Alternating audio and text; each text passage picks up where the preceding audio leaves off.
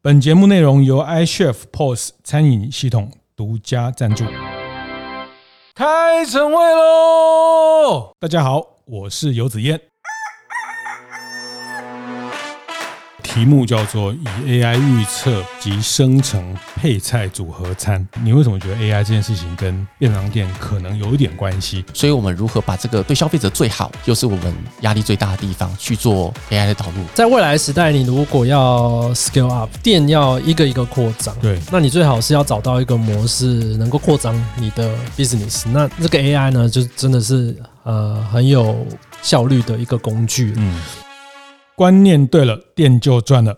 欢迎收听大店长晨会。早上八点，透过 Podcast 和大家分享服务业的经营和洞察。那在今年的四月的时候，大店长和 AIF 人工智慧科技基金会以及 iChef 共同举办了一个 AI 行销学的一些呃论坛。那这个其实也在这一波的 AI，我们很很早就开始来讨论呃，不管是 Chat GPT 啊，或是这些自动生成内容对于服务业怎么去去应用哦。那呃有参加。这个这个活动会有在追踪这个讯息的伙伴，应该有注意到，在这个活动结束，我们有延续了一个叫陪跑计划 哈，就是也是我们三方主办单位呃想说，它不是只有一个听演讲的论坛，我们希望呃来和服务业的经营者共同来探索。究竟 AI 可以怎么样协助大家？那今天要跟大家分享的就是 我们这个呃陪跑计划，经过了呃几个月的这个呃努力之后，然后也特别谢谢 AIF 的基金会这边的伙伴，还有 ICHF 呃一起大家来这个很很扎实的哈，其实还透过上课，还透过线上的方式，还透过工作坊的方式，呃，我们一共录取了八家，然后做了一个工作坊的形式。和大家一起找到究竟 AIF 跟服务业可以去发生什么关系哈？因为这件事情，呃，过去呃也还没有人。去非常完整的去探索，特别是在中型跟小型的服务业里面，我们在这样的一个陪跑过程的结果，呃，也想说跟大店长晨会的伙伴来分享。那今天来跟大家分享的是 AIF 的首席资料科学家啊，蔡元鸿 Nielsen 啊，那先请 nielson 跟大家打个招呼。好，各位听众大家好，是好，这个一路陪伴我们在服务业的这个呃怎么探索哈。另外一位是这次参加陪跑计划的。服务业的品牌，那是乐波 BONEBOX 健康餐盒共同创办人简佑成，那也请佑成跟大家打个招呼。好，大家听众，各位听众，大家好。好，那这个就你先讲一下哈，就是呃，大家都叫你舅嘛哈。对对，那那先帮大家。介绍一下乐波是一个一个什么样的健康餐盒的品牌？那目前发展的状况大概怎么样？我们乐波啊，其实基本上哦，就是我们其实蛮虽然我们叫健康餐盒啦，但其实我们很注重一件事情，叫做生活的平衡。就是我们不单纯希望大家就是哦，我就是一个很痛苦的过程在吃一个健康的这个餐盒，嗯，而是重点是你的生活能够平衡。所以我们也把这样的理念是放在我们餐盒的里面，是就是均衡的饮食。然后能够很自然的用一块用一颗便当，就能够很轻松的接入这个健康的生活。是，所以这是不是我们重要的理念？那我们现在目前的话，基本上都在双北地区，新竹一间店，那其他大概八间店左右都在做都在我们双北地区。是这样子，所以呃，就是便当店，连锁便当店，对对对，健康餐盒，大概大概创立多久？我们现在目前大概三年左右，三年左右。对，那其实刚开始。的这个访谈之前，我也跟 Joe 稍微聊了一下，因为他呃过去是学机械的背景，那。也在这种大的物流媒合平台哈，就是呃类似大家看到的这些呃拉拉木夫啦这些运送的平台担任过呃营运的经理，对，所以我觉得他对系统的思考的能力其实是蛮完整的哈。那所以包括他们现在在做这个健康便当，他其实想的整个整个商业的流程，说是他这整个作业流程，呃，其实是一个比较透过系统比较模组的方式。对这个部分，也可不可以跟大家再多说一下？我觉得也让大家更理解。像乐播这样的形态，那当然我们待会就讨论到你们期待透过 AI 去借助什么样的工具来来帮忙解决你们的问题哦。所以呃，像这三三四年前，你你去设计一个连锁便当店，呃，它它跟一般传统我们大家在看到巷子口这些阿姨打菜、啊、这些的呃卖的便当店比较不一样的模式是什么？我们当初会做的原因，其实就是自己的饮食习惯了，是就是会呃比较希望可以有多一点的蔬菜，然后也比较淡一点的调味。嗯，那坦白说，我们跟传统的餐饮不同的，主要都在于这个调味上面的差异。那当然调味不同，烹煮和制作的流程和方式就会不不一样。嗯，那当然我们做餐盒类型的的品牌，都会希望的是我必须要有一定的量体。对，然后能够有效率的制作，嗯，因为我们当初在做的的原因，就是因为也希望让这样子的餐饮形式和这种饮食习惯能够回归到大家的生活里面，嗯，所以怎么样能够让它简单方便，能够让我们的店能够在大家的周围都开得出来，嗯，这是我们重要的目的和想法，是，所以我们尽可能把它能够把工作的流程模组化、标准化，嗯，那这个就是当时我们就导入了，就是我们过去机械啊、营运相关的背景资的资讯，那我们把整个制餐的过程，把它拆解成不同的步步骤、工作站。还有就是把我们的食材能够把它像是零组件一样去做区隔的去做处理，嗯，那这样子我们可以透过这样子零组件的组合方式，创造出不同，诶，一样都是美味的食材，嗯，然后一样是免费的餐点，是，所以像呃这些原物料它呃裁切好了，它经过一些简易的加工之后，但它还是进到门店来做烹煮。烹烹煮跟调理，是。因为大家还是想要吃到热腾腾的便当，对对对对，这种 这个从消费者的的需求，但是你们简化了厨房的这个料理的这个复杂度。对，没错，嗯嗯嗯，所以这样就会形成一个比较快，可以形成一个有效率的运作。对，是是，所以那个我们 Newson 常吃健康便当嘛？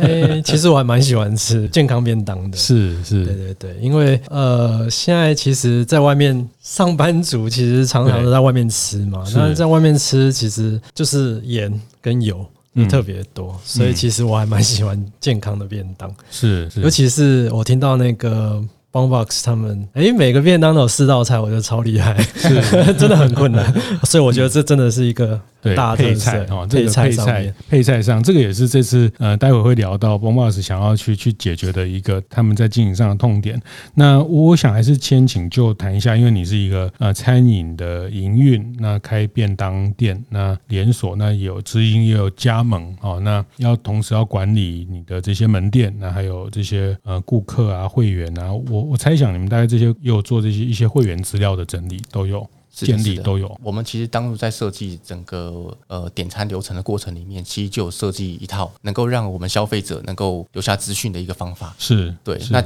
其实就是透过有价格的差异，那让他们可以在消费的过程里面留下基本资讯。嗯，那透过这个资讯，我们其实可以很快速的去分析说，我们到底哪些客人、哪些族群的使用量是相对高的。嗯，那才能帮助到我们后续在不管在行销还是在就是顾客的后续的推荐上面去做运作，这样子。嗯嗯，包含是我们后续菜单的研究和和发展，这都是我们可以去做数据化研究的地方。对，是是，所以你们。基本上，因为这是呃一个在这三年建立的一个一个呃便当的连锁的系统，所以你们基本上一些客户的资料、门店的一些统计数据，呃，其实你们都都有累积了。是有累积的。那那这次来参加陪跑计划，呃，先先还是先请谈一下，就是说为什么想要参加，然后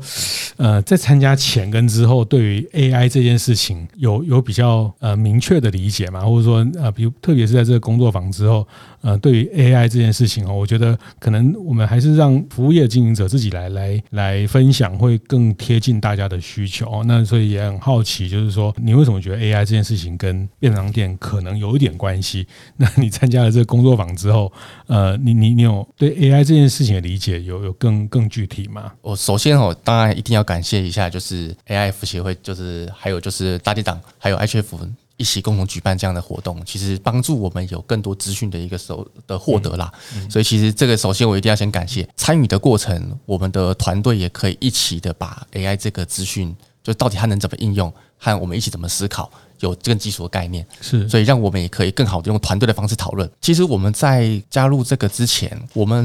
因为刚好提到嘛，我们其实就有一些会员的资料和资讯，对，所以我们也也有跟各种不同的系统商讨论说，诶，那我们这个东西后续可以怎么运用和执行？嗯，那我们甚至连那个 CDP 的平台都都讨论过，那但是最后都会回到一个很大的问题是。我们想要利用会员的数据来增加营业额，是，但最后都会落在呃，我分析完这些数据之后，执行面上遇到的关卡，因为后续要增加营业额，可能就需要跟顾客沟通，那这沟通的管道好像不是我能掌握的。是。对，举例来说，比如说，呃、比打个比方好了，今天我呃我在我的 POS 机上面对。去做顾客的资料的收集和消费的习惯的收集。但当我今天要转到 Line 上面去做推荐的时候，嗯，它并没有自己，我我没有办法每一个都串接，对。对，它除非它都是透过点餐系统去处理，但不可能每个人都是这样，所以它中间都会有很大很多的断点，那这就导致这样我们最后想要执行的层面会有没办法去推进的一个的问题的，嗯，对的存在。我们在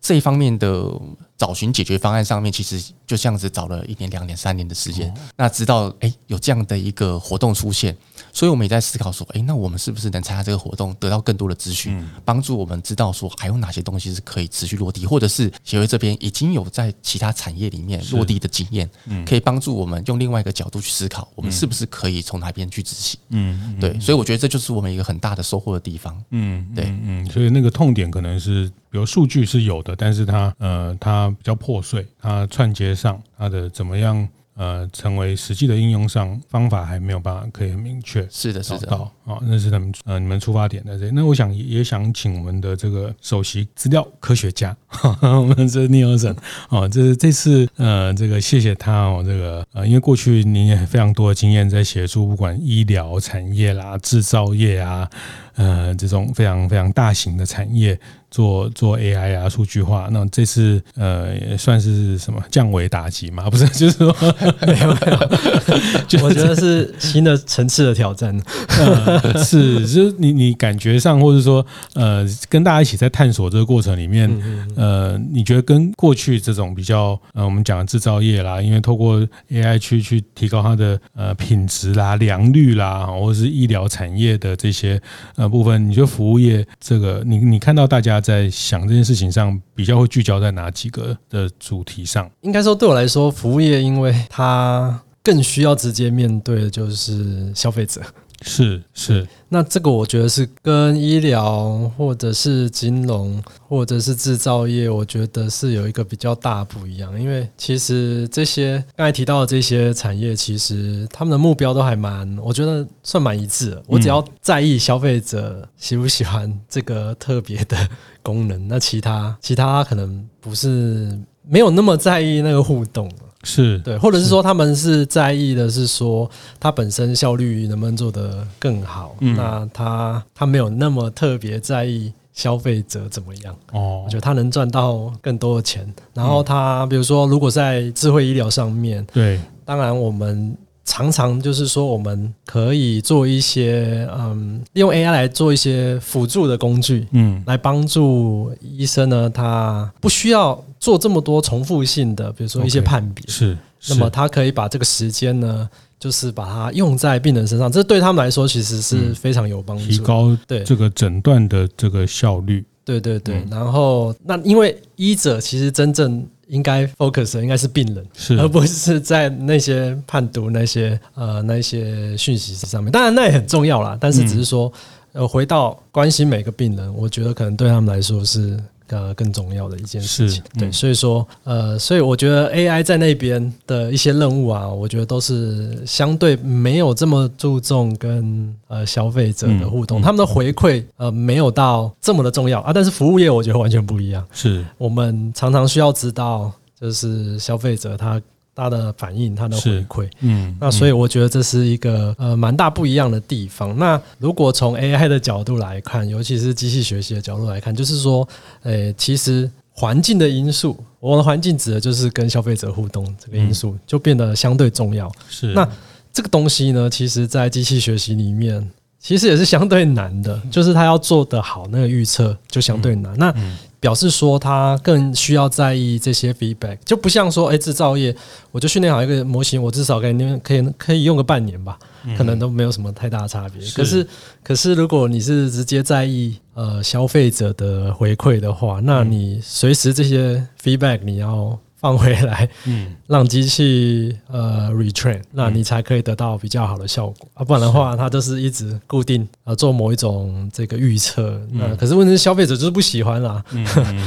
那你还这样子做预测，其实就不好。是是，所以如果这样做推荐的话，所以因为呃，如果 AI 当然一定程度，它就是透过像刚 Nielsen 讲到，透过机器学习去减少重复的工作的这件事情，然后、嗯、就是然后 用比较笼统跟简单的方式来讲，是的，就是在这件事情上，它其实是有一个很很大可以可以去去带来效率的部分。哦，那但是在服务业，在特别是消费者他的差异，消费者每个消费者的需求的这个的这个数据上，其实要怎么样透过机器带来效率的学习这件事情，呃，相对是比较比较不容易去做到的。是的，呃，我我想就直接来谈谈这次在陪跑计划里面，乐博做了一件什么事情。哈，那呃，我也先跟大家分享一下这个陪跑计划，大概就是我们透过第一次的。实体的课程，那也是 Nielsen 帮大家把 AI 的这个架构、资料这件事情啊、数据这些东西，那呃有效的资料该长什么样子，怎么样回去做 AI 可以帮上什么，AI 不能帮上什么，帮大家有一个。架构哈，那后面还有两次的线上课程，也是透过专家让大家呃对 AI 的这个理解会比较具体。那接下来就是一个实作的过程，就是呃顾问会陪伴大家完成他的期末报告。所以在呃上个月我们就最后一次的课程，就是大家呃分享了彼此在这个陪跑过程最后做的一个期末报告哈。那去试图看看用这样的方式去想解决我们现在呃在营运上，在呃跟消费者面对上，我们怎么去定义这个问题哈？其实最关键的是定义问题哈。所以呃，也也请就分享一下，就是最后乐博呃经过这些陪跑啊什么这个上课，进入到我们怎么定义到我们认为 AI 可能可以带来帮忙的这个部分，我们最后是怎么样找到这个定义问题的方法？节目进到这里，稍微休息一下。今天来跟大家分享的是我们节目合作伙伴 iChef 今年为止在永续餐厅运动上的进程。回顾二零二三上半年，iChef 持续与一九一九食物银行与一九一九陪读计划合作，希望能够凝结餐饮业者的力量，帮助更多弱势儿童。二零二三的上半年，iChef 携手了位于民生社区的知名餐厅 A Stand by Foodie Amber、台南当地名店全伟家与诺夫米糕，造访台南。各处的陪读班以餐车送暖的形式，与小朋友们共度了欢乐时光。除此之外，iChef 的用户续长约捐赠若童晚餐活动，在今年也已经累积捐赠了将近五万顿的晚餐。iChef 用户们积极热心地参与相关活动。绝对是这几年来持续推广相关活动的最大成果。接下来，iChef 也会持续推动永续餐厅运动。iChef 也将我刚刚提到的这些回顾内容整理成文章。有兴趣的大电脑们，欢迎到 iChef 的粉丝专业与部落格上看看哦。也也请就分享一下，就是最后乐博呃经过这些陪跑啊什么这个上课，进入到我们怎么定义到我们认为 AI 可能可以。带来帮忙的这个部分，我们最后是怎么样找到这个定义问题的方法？因为我们就团队嘛，对，就是也参加这些课程，那我们就拿回来讨论。我们在思考怎么去要做什么事之前，因为毕竟做这件事情它就是一个投资，所以当然我们还是会回到财务面的思考考量去思考这件事情。那基本上就两个方向，一个是增加更多的营收，是，那另外一个就是降低更多的成本嘛，嗯。那当然，增加营收绝对是我们最最想去思考的环节，所以我们往这个方面去思考。但其实在这个环节里面，要么增加用户，要么增加转换，嗯，要么增加客单，嗯，不然的话就是提升频率，嗯。其实仔细的往下这个思考之后，我们最后拆解出来，发现两个大两个大问题。第一个是我们今天就算 AI 帮助我们做任何的分析之后，最后的结果可能在执行面上都会遇到系统的的这个门槛，就比如说呃。刚刚可能有提到就是，哎，那我怎么让 LINE 达到我想传递的对象？嗯，那或者是说我可能要跟系统上要去谈什么东西，我才有办法去运行这些东西。是，那这个相对的难度就变得很高了。嗯，所以在执行面上让它最后落地，这个是我们遇到的很大的障碍。嗯，那第二点就是刚刚 Nelson 有提到一个很一个一个重点，就是面对消费者的情境其实是非常复杂的。是对，所以这个我们我们的资料是不是收集的完整，能够让他很正确的去做判断？回馈上面什么叫做正确？嗯，这件事情的，就是什么样回馈是正确，这件事情就是一个很难被定义的东西。到底怎么样算算好？那我们也很难去整理出来。所以这件事情都会成为我们在增长业绩上面的的困扰。是对，所以我们就回过头来看一下，就是产品面和成本面的东西。因为其实我们也听那个刘神课程过，其实也有跟我们分享很多案例嘛。那其实大部分的案例都会发现，AI 现在目前能够运作的的产业和类型。基本上是在优化优化产品，优化产品其就是帮助优化产品，或者帮助产品的制制成过程是更加的低成本。对，所以其实我们就回到头来看这件事情。对于我们的产品来说，因为我们有分总部的角色，还有分门市的角色。如果要以 AI 给我们的帮助来说的话，其实以管理层面的优化。这绝对是比较容易的，嗯，因为就是数据的收集和判断，其实是相对比较好去操作。我们的规模还不够大，嗯，所以在规模就是小不 小不拉几的过程里面，我们可能产生的效益就没那么好。所以回过头来，我们才会聚焦到我们门市怎么让它更加的有获利的程度。嗯，那因此才慢慢的聚焦回到说，哎，我们现在能够协助他们去做呃成本优化的地方，可能在。采购菜品，因为菜是我们很希望提供给消费者更好的东西，是，那也是它可能是占我们成本最大的一个部分，嗯，所以我们如何把这个对消费者最好，又是我们压力最大的地方去做 AI 的导入，嗯，那可能它是影响我们最大的地方，是，所以，所以聚焦这个地方。的题目叫做以 AI 预测及生成配菜组合餐，对，简单来说就是说，能不能透过 AI 或是我们这这三年的一些供应链，或是这些菜价跟菜的。菜的这些品类，可能比如说下个礼拜可以叫哪些菜是最适合成本，然后又符合好几个我们要的，比如说要有五个颜色还是四个颜色 哦，这个四道菜，然后颜色上，然后它的口感上，它的这个这个呃价格上，一个最适的模式，你们希望呃去去达到一个可以帮你生成新的菜单的这个效果。是是是，嗯，虽然当然。在我们我们实际上执行面上都知道，它还有很多实物上面很多的变动。但是当然，这个系统是一个帮助我们各个店长们的一个很很有效率的参考。是对。好，那如果他今天想要一个便当店想要呃做一个 AI 的系统，可以帮他生成他这个下一周或是接下来的菜单的建议，或是菜单的组合，那想请教 Nelson 哦，就是就这个题目哈，从数据上或资料上，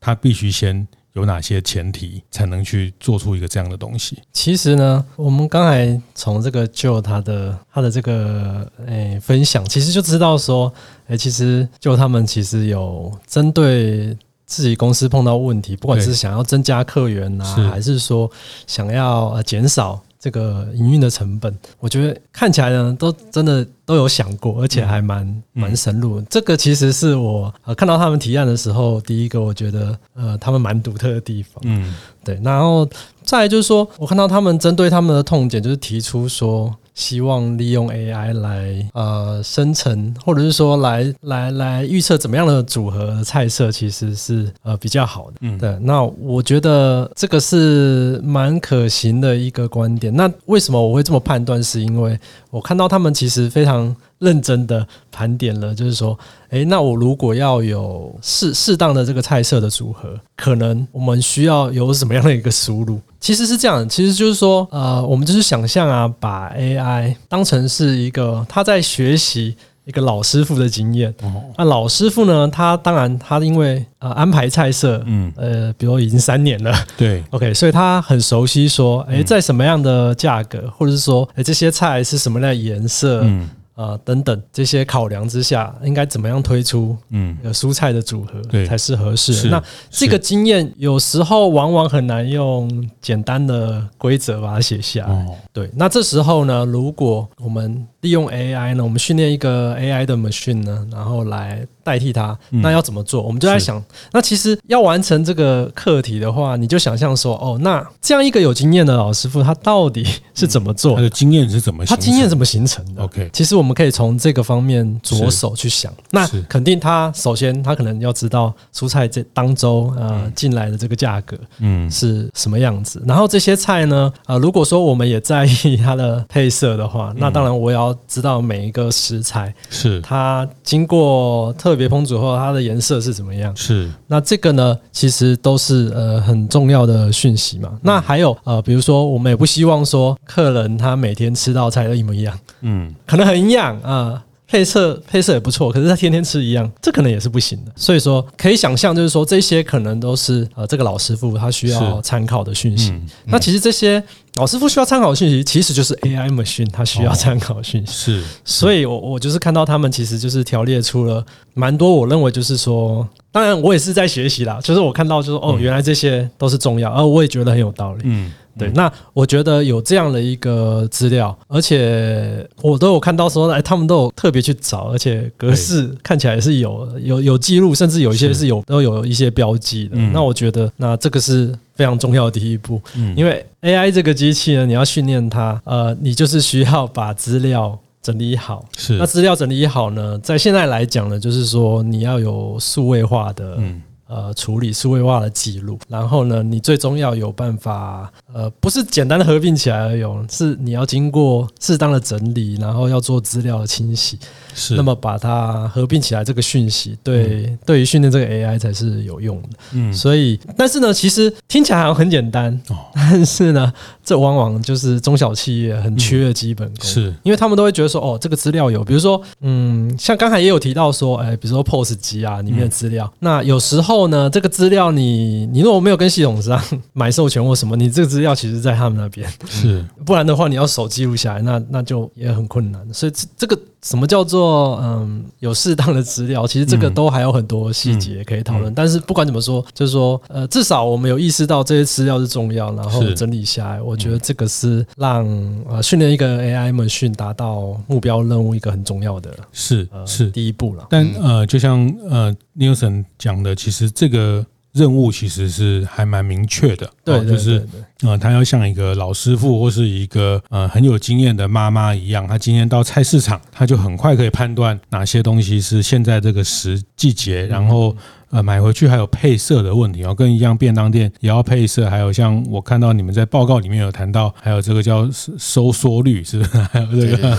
呃，有有些青菜它它一大把煮煮起来就一点点哈，那有些东西它的呃收缩率比较小一点，还有。十这个废弃率哈，就是根茎叶的啦、叶菜类的啦，不同的呃品类，那它呃这个都是在考虑它在呈现在一个呃配菜上的一个很很多的因素哈。那所以呃这个任务，我觉得这个这个陪跑计划也是呃很难得，就是跟经营者、跟品牌方、跟服务业大家一起来想说，它到底服对服务业来说，呃你最重要的任务。要怎么去定义这个问题？哈，那那我觉得乐波在这边其实也帮大家抛出了一个好的问题。有时候一个好的问题，呃，这个比一个答案更珍贵哈，因为好的问题它就可以引导出很多很棒的答案。所以在刚 Nelson 谈到的这个资料上，比如说。呃，在这个过程，我们也开始去去把这些我们过去的采购的内容里面的一些资料，把它拉出来，或者说去定义它嘛。啊，所以如果要达到这个任务，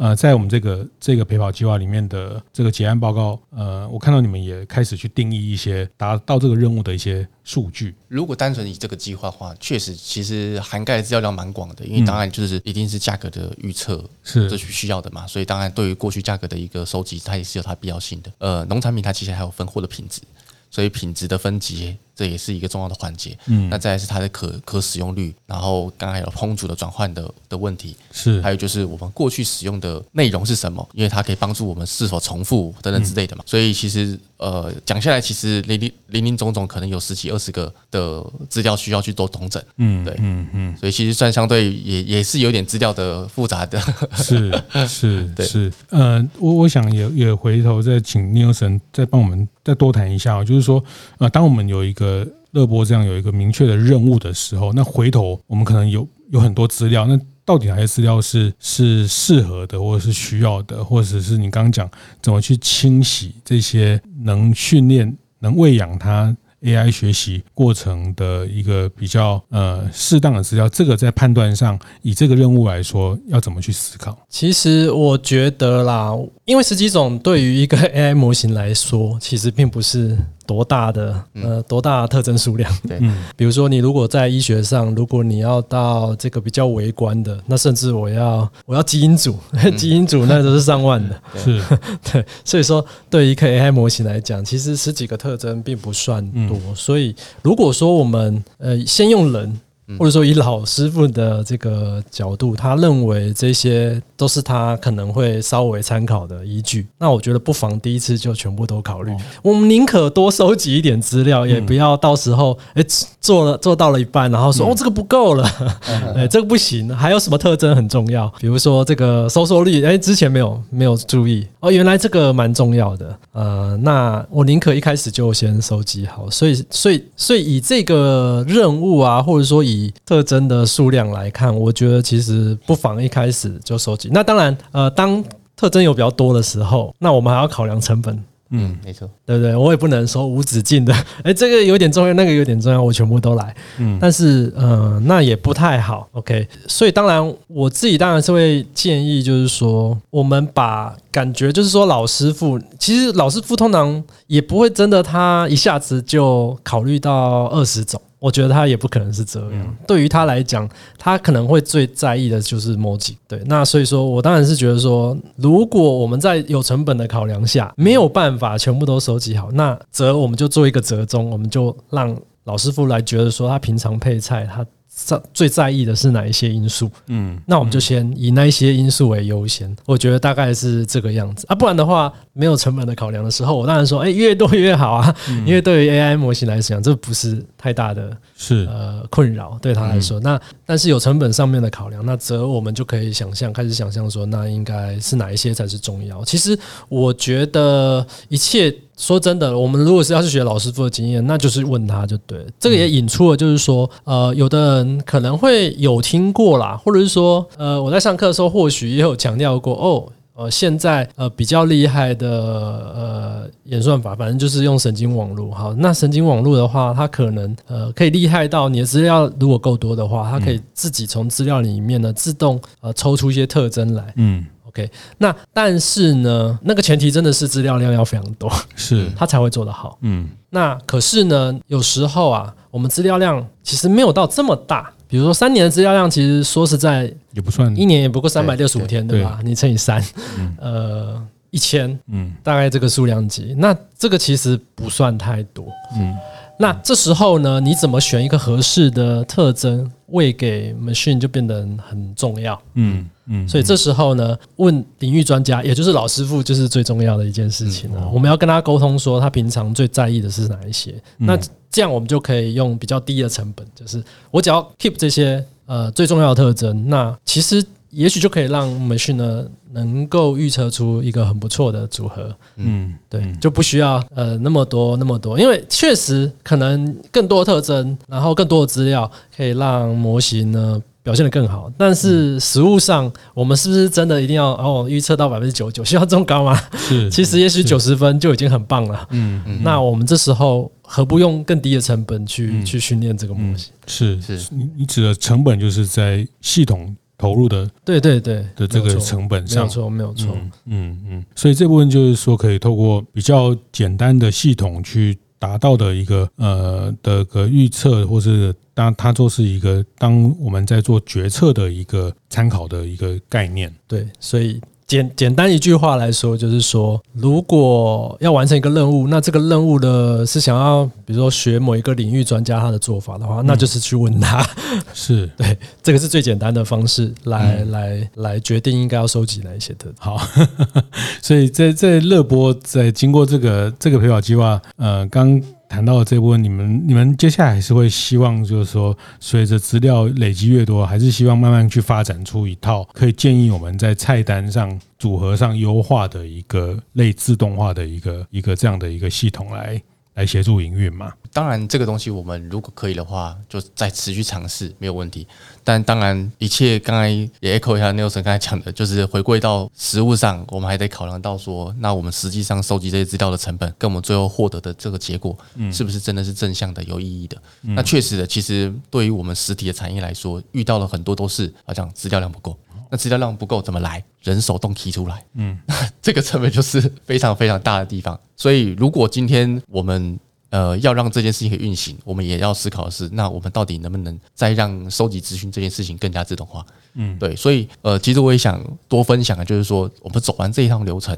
其实也会发现说。其实我们也希望说，可以多跟大家分享，是鼓励大家能够协助实体门市有更多资讯收集的方法。那也就会让我们未来在可以发展的呃自动化的内容上面，可能有更多选择的空间。因为我们都希望是要优化成本，嗯、但是如果我们资料都是在用人工的方式去解决和处理的话，其实后续的东西都会很难进行的。嗯，就是在资料收集的这一这一端。是是，是，可以有一些什么样自动化的的的辅助？对对对，嗯，不然后面要让这有限的资料变成一个经验的系统，其实那个呃，它的准确度或是它的效率还是还蛮受限的。是的，是的，是是好。那我想最后也请尼尔森再呃补充一下，就是说像这种门店式的餐饮的哦，那我觉得便当也有点类似是零零售的概念，就是他就买个便当就走，哦像特别像乐博这样呃健康。餐盒它也没有太太复杂的内用，或者是呃，这个在在餐比较不像餐厅，那就是带着就走，比较像类似零售的这个部分。那在在数据上，呃，就是在在营运的这一端，或者说在消费者界面这一端，呃，在数据上也好，或者说在未来，呃，如果要去思考 AI 应用上，你会建议大家多去。注意哪些事情，或者准备准备什么？目前的 AI 啊，其实某种程度上啊，就是大家目前觉得比较看重的，就是所谓的机器学习的方，嗯、就是利用机器学习来展现 AI 的能力，这样子。是。那因为机器学习它本身啊，其实就是靠从一堆的资料里面。去学出一些可能人们本来就知道的规则，或者是说有一些隐隐含的规则，然后利用这个规则去做适当的预测，这样是。那所以我们可以听得出来，就是说，其实没有没有资料，它还真的没有什么太大的办法。嗯。不过这个也告诉了我们一件事情，就是说，呃，显然还是有很多产业它的资料其实不到一定的规模，那要怎么办？其实我们也可以呃换一个角度来看，就是说，那是不是一定所有的问题一定？一定是要用 AI 来做，对，其实并并不一定，因为以前没有 AI 的时候，有很多企业也是中小企业也是可以做的不错，但他们的方式呢，也不见得是用 AI 去做，是因为其实在传统上面啊。呃，比如说不一定是在零售业啦，我看到了蛮多可能是在运运输业方面，因为他们可能是需要怎么样调配，比如怎么样调配车辆啊，怎么样排班啊，他才能够有效率的完成这件事情。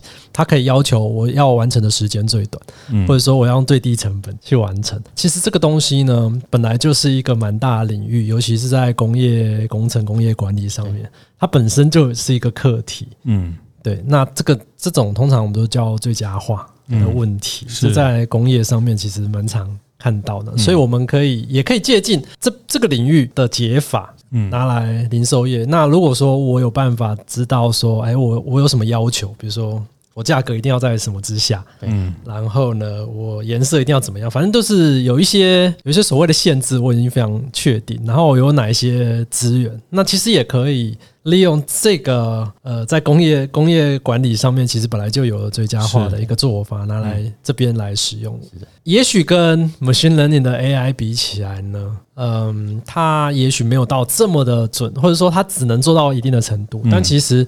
或许或许在实物上。也许就已经做得够好了，因为我的资料就是没有那么多嘛。对对，所以这是一个想法了，就是说我们不一定万事都一定说啊，就是用 AI 来解，或 AI 才能有带来效率。其实只要我们注意到了资料这一块，然后我又。我又对我的目标其实清楚，其实也许还会有其他的解方，是，所以不用也不用说，哎，AI 不行，然后那我就放弃了，这个资料就没有什么用了。其实也不会这样，嗯，对对对，其实这些资料可能还是有些用处，就是资料少有资料少的做法。对，那但当然我还是会建议，就是说，呃，在未来时代，你如果要 scale up，店要一个一个扩张，对，那你最好是要找到一个模式，能够快速的以某种模式扩张你的 business。那那这时候你真真的是要考虑一下，是不是采用 data driven 的一个 business 的模式？如果你用 data driven 的话，一般来说，你就可以比较呃快速的，然后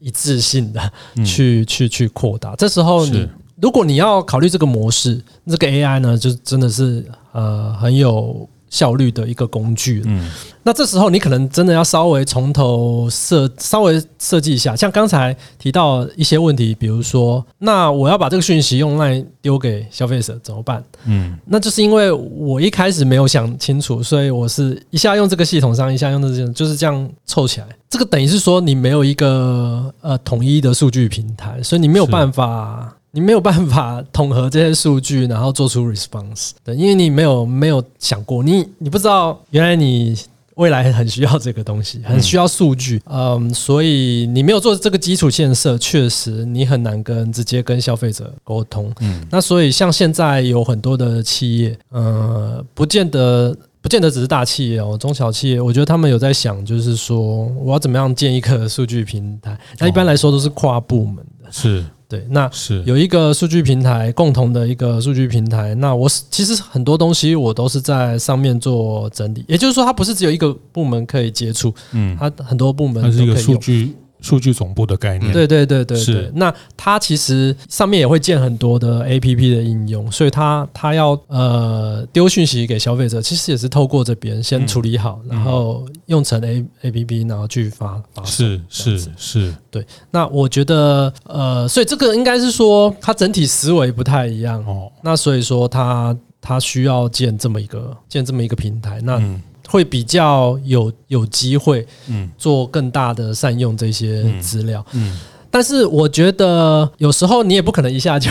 投资这么大去做这么一个东西，因为你可能觉得你现在规模，但是我觉得呃，就是慢慢的转变啦。就是说，如果说你现在比较没有办法做，那你只能说你先想有什么东西 AI 可以帮可以帮你的。比如说刚才就提到说哦，如果说诶节省成本，目前的资料至少你我只要结合一些资料，那有办法做这件事的话，那我觉得就是一个很好的尝试。那那后来当然，如果你发现，在逐步扩张的过程中，你觉得渐渐的资料越来越多了，你需要 你需要呃更大的善用这些资料的时候，那就要考虑就开始建这个平台，慢慢把资料都转移成在这个平台上面。嗯，嗯对，我觉得可能还是可能还是一步一步来了。对对，对，是是，不过听起来也是一个蛮关键的提醒，因为比如说现在呃七八家，那如果他接下来下一个阶段要进到呃三四十家，那其实在这里面呃，刚 Nielsen 提到的 data drive driven 啊对，透过数据去驱动它下一个阶段成长。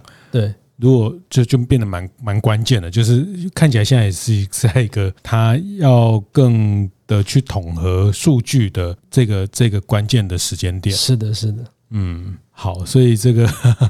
呃，我想是不是 AI 哦？那但是我觉得透过 AI，呃，还是把自己的从营运面到成本面到行销面，跟客户的这边做一个比较呃系统性的的一些讨论跟理解哦。那呃，我想对乐博来说，下一个阶段还有很很多的。发展的成长的任务，可能是门店的增加，甚至是呃，像在台湾很多餐饮业会开始去开始去思考，呃，可能更多的不同跨到不同品牌或品类的这些，它其实呃后面能不能去共享某一些数据，都都变成是在这个时候对一个经营者、操盘者来说，要要蛮蛮谨慎去思考的事情。是好，谢谢谢谢今天呃这个参加我们这次的 AI 陪跑的方案的。呃，乐播的共同创办人简佑成就跟大家分享。那特别谢谢 AIF 的首席资料科学家啊 Nielsen 跟大家的提醒哦。那我想这个对大家对我们呢都是一个一个练习，但是还好哦，就是在 AIF 这边有很多跨业的。经验哦，那呃运用在不同的情境里面啊，像刚提到的这种最适化的这种模模模型，或者是怎么样去找到最适化的优化这个效率的部分，其实啊都还有很多办法可以一起来来跟大家来激荡哦。那呃这个这个陪跑方案也也还会再持续的开办哦，那就是大家持续的来追踪我们这个活动跟这个节目。先谢谢两位，谢谢谢谢谢谢。会后记得在 Apple Podcast 订阅。评分留言，有任何想在晨会上讨论的议题，也欢迎提出。大店长晨会，下次见，拜拜。